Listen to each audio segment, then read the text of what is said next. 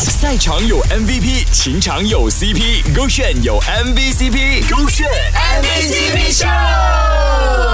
勾选 MVCp 秀，Hello，你好，我是 Kristen 温阳。情侣之间呢，难免会有商量事情的时候，有一个情绪稳定并且会聆听你的想法，永远呢把你摆在第一位的伴侣是什么样的感受呢？他给出了答案。我们情侣之间的浪漫是体验在互相倾诉方面。有一次我弄不见了很重要的东西，即使他在玩游戏玩到一半，也愿意放下，并且心平气和和我一起讨论和想解决的方法。他是这样跟我说的：“我知道你已经很慌了，我不会怪你，但你要冷静下来，有什么问题我们一起解决。”我真的很庆幸有这样的男友，我觉得这一点很重要，也很可贵。人怎么可能没有脾气呢？在你犯错的时候呢，他可能甚至比你还更慌。但当他可以告诉自己必须冷静下来，因为你也在慌的时候呢，我觉得你就选对人了。人总会失误嘛，我们也不可能永远没有脾气。但比起一个永远不会失误的人呢，我更愿意选择一个会包容我并且明白我一起解决问题的一个伴侣。你同意吗？当一个直男呢突然对你浪漫，你就知道什么叫脸红心跳加速了，尤其是气氛到位，就更加加分啦。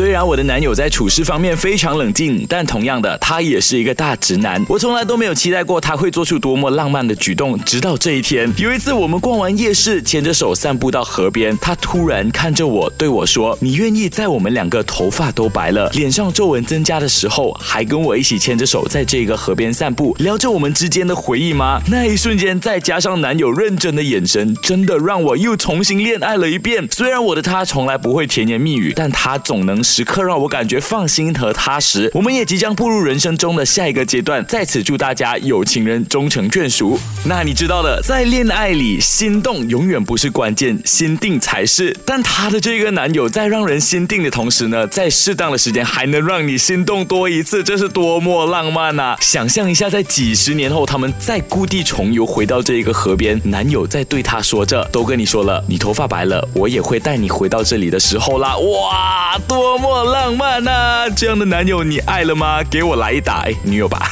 手机勾线。